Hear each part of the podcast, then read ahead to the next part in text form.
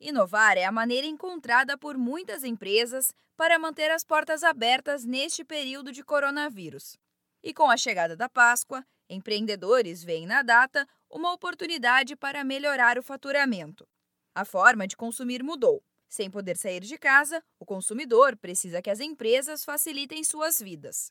Para muitos negócios, a alternativa tem sido oferecer o delivery. É o que indica o consultor Alexandre Giraldi do Sebrae São Paulo.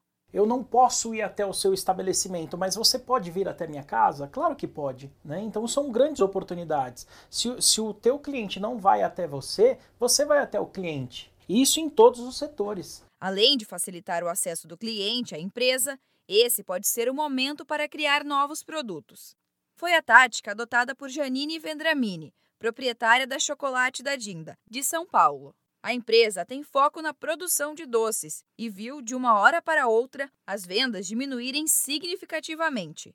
Para evitar prejuízos, Janine criou opções de produtos que atendessem à nova demanda eu tive que botar a cabeça para funcionar. E aí eu lancei um produto que é um bolo, ele serve oito fatias. Ele é um bolo ideal para o café da tarde. Eu pensei o seguinte: agora as famílias estão concentradas em casa, então eu tinha que fornecer algum produto para que a família comesse junta, seja num café da tarde, num café da manhã, e foi um sucesso. E lembre-se, contar aos clientes sobre essas ações é fundamental para o sucesso das suas estratégias.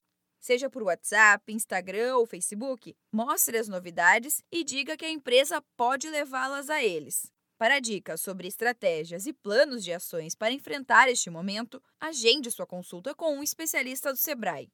Ligue 0800 570 0800. Não esqueça, sua jornada de capacitação não precisa parar.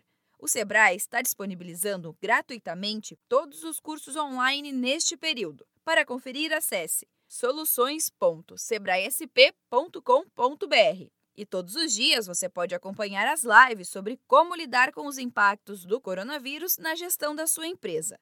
Sempre às 5 da tarde, nas redes sociais do Sebrae São Paulo. Da Padrinho Conteúdo para a agência Sebrae de Notícias, Giovana Dornelles.